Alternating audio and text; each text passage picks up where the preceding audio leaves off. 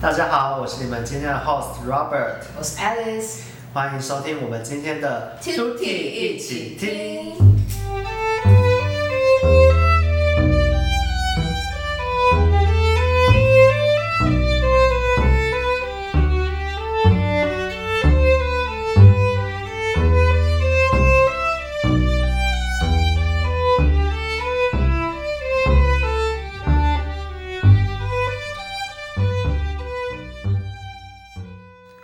你们现在所听到的这首曲目是由我跟 Robert 所演奏的《耶稣仰望世人的喜悦》（Jesus Joy of Man's Desiring）。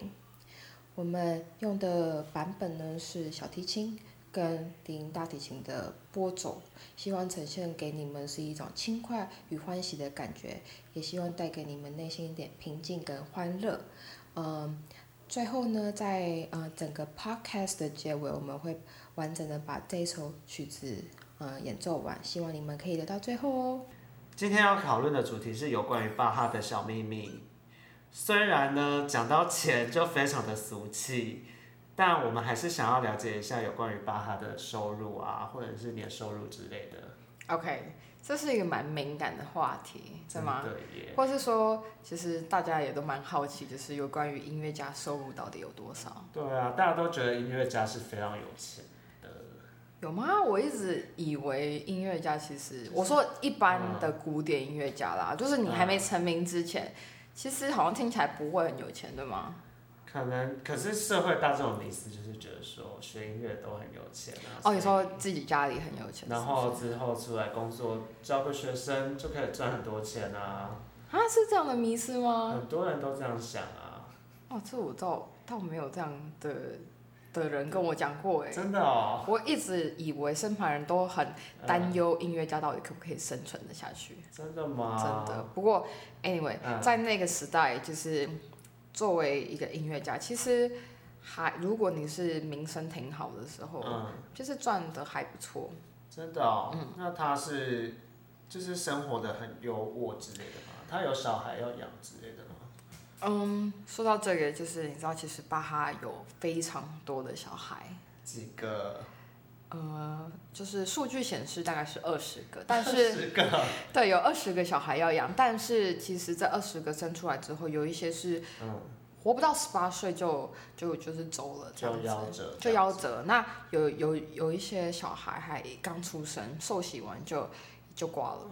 啊，怎么那么可怜？对，那说到小孩，嗯。就是不能提不提到他有两任妻子。哦，他总共有两任妻。对，第一任妻子帮他生了七个小孩，哦第二任妻子有十三个小孩。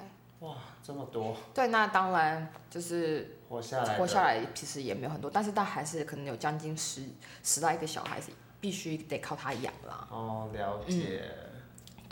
那所以说到他的妻子，尤其是第二任，第二任 OK 妻子在第一任妻子就是过世之后呢，嗯他就是又再次坠入爱河，跟第二任妻子坠入爱河。嗯了对，解。所以你听没听错，他不是为了要帮他的小孩找第二个妈妈妈妈而结婚就的，是找个他是机真的就是可能爱上了第二任妻子。嗯，呃，第二任妻子的名字是安娜。哦，那他第二任老婆是做什么样的工作？还是就是家庭主妇这样子？嗯、第二老婆其实跟他比较有呃多更多的共同点啦，就是帮他的工作带来很多的提升，就是因为他的妻子也非常热爱音乐，然后自己也算是一个音乐家，所以很多人会说，哎、是不是巴哈有一些的手稿是他的妻子帮他完成的，或是有一些音乐灵感，或是他的音乐是从他妻子那里来的。还是说有一些其实是他曲子，就是妻子写的曲子，然后用他的名字去也是发表？我这个就这个可能还要再看一下，就是报告或是研究数据，可是嗯，有可能，是对有可，能是有可能，在因为当时的时对代，在当时的时代是有可能，因为现在你也无法考啦，对哦，对，了所以解说到他的家庭，他必须要养小孩，所嗯以就不免会好奇说，OK，那他的年收入到底有多少？毕竟要养那么多小孩，负担应该也是蛮重的欸对，可是对于巴哈来说，你知道当初的，嗯，我没有那个什么中产阶级意识，或是嗯只有比如说贵族或是穷人，可是没有说哦，那时候没有这个名词啊。OK，所以嗯在那时候，对于一般人来说，以我们现在看的中产阶级来说，当时所用的币值，OK，他们嗯那时候所用的币值叫做塔勒，嗯那当时在如果你的年收入是大概五百塔热的话，就算是中产阶级了，中产阶级就是中产阶级。对，所以但是当时的巴赫一年竟然，嗯、做作为一个正职，比如说宫廷乐手，右手，或是作为一个呃教堂的领唱，嗯，然后去赚这些稳定的收入，就有七百塔热。光是这样就七百。对，就是稳定的收入是有七百塔热的。那七百塔勒换算成现在的币值，哇，所以七百塔勒大概换算成现在的欧元币值的话，嗯会是两万八千欧元。两万八你知道，哎，两两万八是多少台币啊？是乘以四吗？乘以四十吧。哦，乘以对不起，乘以四十。我不知道现在的币值如何，这样子少说有一百多万吧。应该有一百出头万，对吗？这样真就的是你算一下的话，蛮蛮优渥的耶。就是，但是对啊，但是他也是有十几十几来个小孩要养，的确对他来说应该是绰绰有余啊。哇塞，在当时真的是蛮厉害对，而且这还不包括他作为一个自由工作者去，比如说在接家教啊，作为一个呃管风琴 演奏者，或是作为一个出版自己作品的出版者，嗯、然后作为一个销售钢琴或是租人钢琴的呃、嗯从业者，这些收入还不加上这些收入来源，他就赚进七百塔了。的。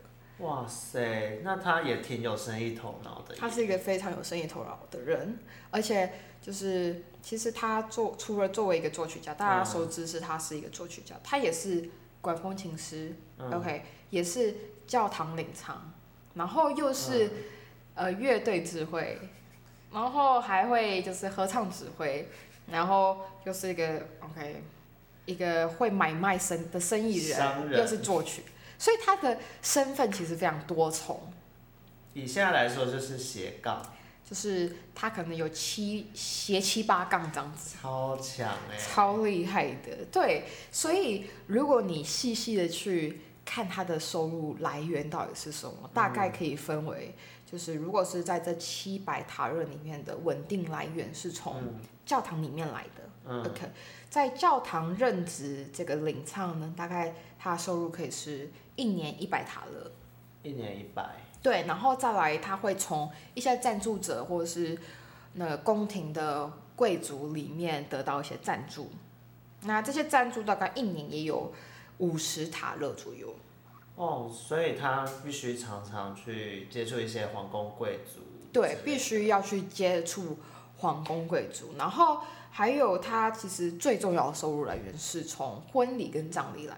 婚礼跟葬礼。嗯对，那你看现在这嗯个，你知道比较起现在的一些商业，就是音乐商业模式，嗯，我们现在有什么商演啊、婚礼啊、葬礼，maybe 对，古典音乐可能比较不常去接葬礼啦，但但是是婚礼是蛮蛮热多门的，所以这个模式一直从巴洛克时代一直延续到延续到现在。在，这就是一个可能是人生终身大事吧，就是都需要的东西。那巴哈是在就是在那些葬礼啊，或者是婚礼，大概是做什么样的工作？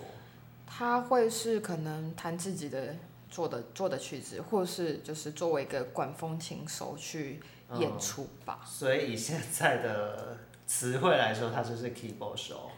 嗯，可以这么说，就是 keyboard 手，对，了解，嗯，没错，对。然后还有，在他的葬礼，其实他可以赚到大概你说他接一场葬礼，一场葬礼大概可以赚个一塔热六分尼左右，然后一个婚礼比较多一点点，嗯大概是两塔热。那这样子的话，他一年其实可以接到二三十场、三四十场都不成问题。那其实根据数据数据的显示啊，就是一年他那时候上上下下一年大概接近七百至一千场，就是全国上下、会有接近七百至一千场的葬礼。那光巴赫自己一个人就可以一年接到四十五十场，那是非常可观哎、对啊，这样子就他在那算个啊下来小区域就可以接到这样，等于是他那个区域都是他接的嘛。对啊，对啊，所以我觉得他是真的算是蛮厉害的。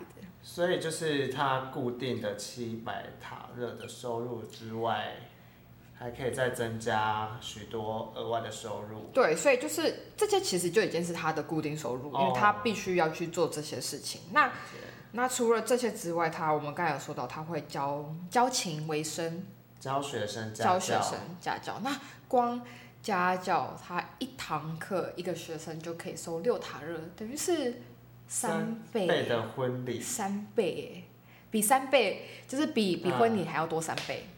哇塞！对，所以你其实教学生，不管是以前还是现在，都其实是会嗯，比表演好赚。真的我我说的是以古典音乐这一块的话，哦，对，对，所以其实我真的是还蛮佩服他。那这样子，他一年大概是赚两两三百上下，他热就是光教学生，所以大概可能六七个学生、七八个学生有吧。哇，那这样加一加，他一年就是差不多可以收入将近一千塔热。对，然后你还他还作为就是会租赁乐器，然后还会买卖乐器，他曾经卖给嗯，他的同事，就是同样身为就是任职于教堂的领唱的同事，一个 piano forte，嗯卖了大概一百多塔勒。他真的是很会赚钱哎，对，你知道当时为了要养孩子，不得不啊。这是他的父爱喽。对对算是他对，的所以父爱他吧其实之前有说过一句话，嗯就是他说如果可以的话，嗯，他希望他的小孩子的数量可以跟他作品的数量一样多。超强哎，对，真的很厉害，就是他可能是他有这个渴望吧，是他的梦想吧？我猜。或许真的是对，所以作为一个音乐家，他必须就是去拉赞助嗯， ，OK，所以他要去哪里拉赞助？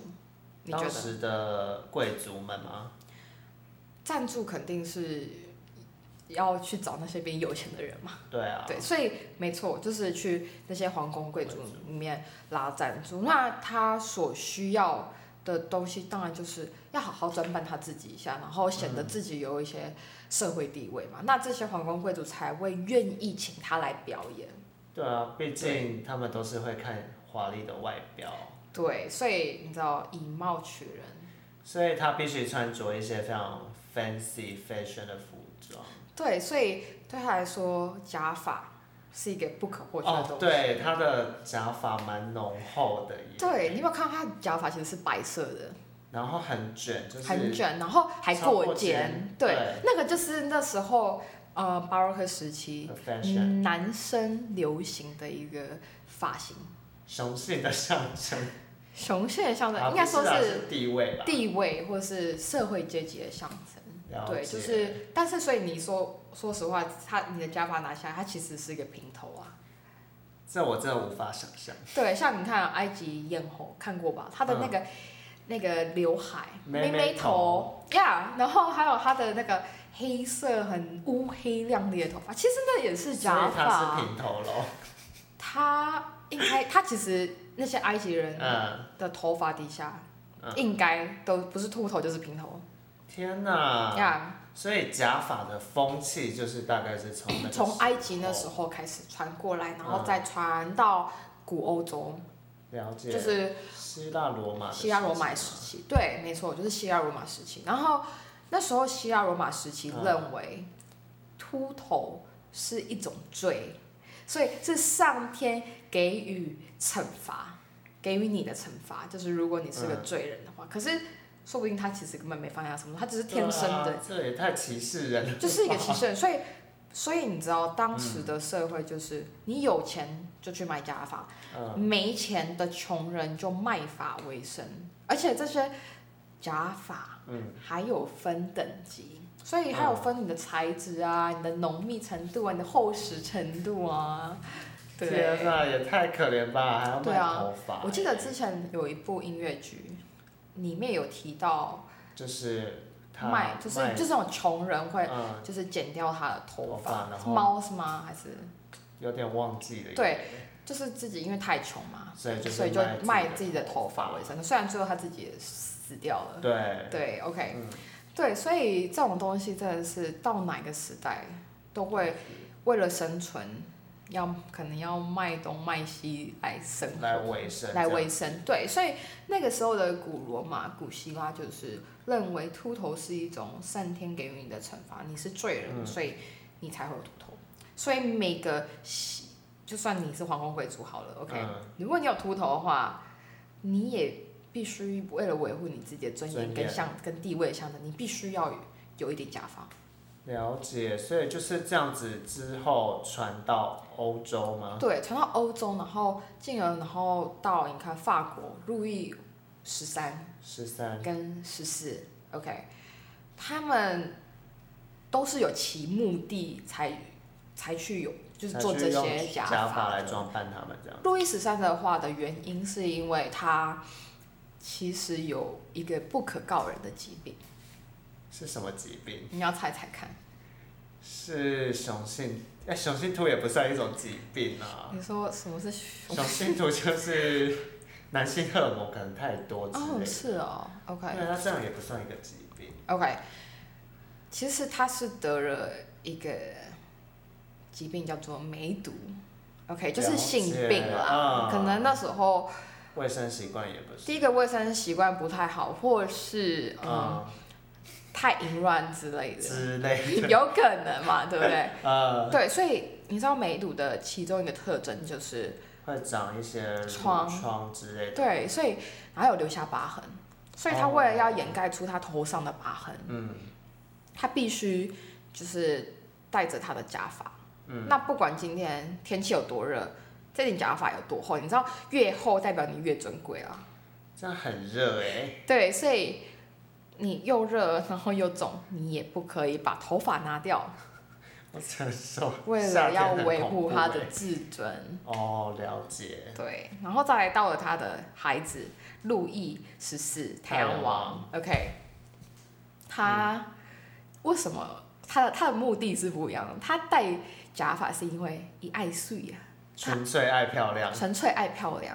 你有没有看过他？好像有一个什么图片，他还穿着高跟鞋。哦，对对，他穿着高跟鞋，对，这些都是一个当时流行的一个趋势。那现在很多报章杂志都说，OK，路易十四是引领当代时尚潮流的，所以他就是一个 fashion icon。对他就是，而且他不仅戴假发、嗯穿高跟鞋，他的假发还多到需要请四十八个发型设计师。所以他有一一整个造型团队在你知道帮他打理。而且非常专业，嗯那你知道为什么吗？因为他早上起来要一顶假发，中午一顶假发，嗯，然后呢，祭祀的时候要一顶假发，晚上睡前还有一顶假发。嗯他总共其实有四十套假发。嗯，那其实你不要看他爱睡又爱美，他是非常脏的人啊。真的吗？你觉得那么多套假发到底要怎么维护？他自己又不会去洗头，他才要那么多假发。哦所以他天总共哪四十套，他其实很多套里面都可能长虱子啊，长霉啊。所以他才需要那么多人来帮他打理对，整理之就类是的。有钱就是好，就是有任钱就是任性对，所以爱美，你知道吗？对爱哎美真的是，所以那这跟巴赫有什么关系？这巴赫就是你看，当时 OK 那时候路易十嗯三、路易十四那个年代的时候，一国之君都戴上假发，底下的臣子人民会不会追随潮流？嗯，当然会会。那到了巴哈这个时代，OK，他戴假发的目的就是为了穿梭在就是皇皇宫宫贵贵族族之里间与他们打交道嘛。这样子就是让他比较容易去跟他们做一些交流。对，然后或是得到一些演出的机会，然后哦或是显示他、呃足以去融进这个 upper class 的社会，哦，你知道吗？了解，对了，解所以这也是他一个赚钱，就是要去必须去做做的的一件件事事情，就是 social life。了解。呀、对，所以关于巴赫的假发，还有一个小小的故事，就是你知道他的假发其实非常有用，威力非常强大。怎么他说？我们刚才有说到嘛，他除了做一个音乐家之外，作曲家之外，他也会指挥。他指指挥的技能的确是高人一等啊，然后他也非常非常吹毛求疵，也希望每一个就是团员都可以做到他的最好。所以当初有一个小故事是这样，就是其中有一个演奏者，他就是拉不太好，然后惹得巴赫真的很生气，所以他就拿起，就是把他的头发摘下来，嗯就是他的假发摘下来，然后一巴掌甩过去。的确，当然乐手就吓到。那从此之后，没想到他的技能一步步的提升啊， 就是然后使得这个乐团的数值就这样上嗯提来。升，对，他是吓到，所应以该是吓到。对，这是一个小小的，嗯就是故事这样嘛。那但我是真的我我也想被他的假发丢 到。对，我们可能被丢到我们技能就乘那个经验值乘以一百、哦，对，提升，对，就提升了，你知道吗？这是一个捷径。对啊，好厉害哦。 对啊，超这样厉搞害得。我们也很想被他的打法就是打一下甩一甩。甩一甩就是知道哦，原哎原来来我哪里有问 题？对，所以他的假发就是一个指标。就是一个指标。对，所以在那时候脚法对他们来说非常重要，嗯，不管是一国之君也好，或者是臣子，或者是当时的人民，嗯，就是一个一阵狂热。哦，对啊你假看发不止这件事不止巴赫嘛，比如说维瓦尔第，你能你所众所皆知，那时候巴洛克时期的对他们的头发都非常的夸张，夸张啊，浓密尤其你有没有看过那个维瓦蒂，是不是？它好长啊。对，而且很高耸，对，所以那时候的流行趋势就是就这是这样。样。对，对，所以，对，所以我们希望就是在我们的 broadcast 里面呢，就是提供给你们这些有趣的小小知故识事跟小故事。对，嗯然后大家大概就是知道，其实巴赫一年的年收入大概是是多两少万八千欧元。以上，以上，对，再加上他的自由工作这些东西，所以他难怪可以就是生活也过得还不错，然生活过后也可以很不错，生养绰绰有他的小余。孩虽然不是大富大贵，可是嗯肯定是能养好他的小孩的。嗯，对就是所以生活过得不错。对，以上就是我们今天的内容，然后希望你们会喜欢。好，今天先到，到这里啦，拜拜。好，谢谢大家，拜拜。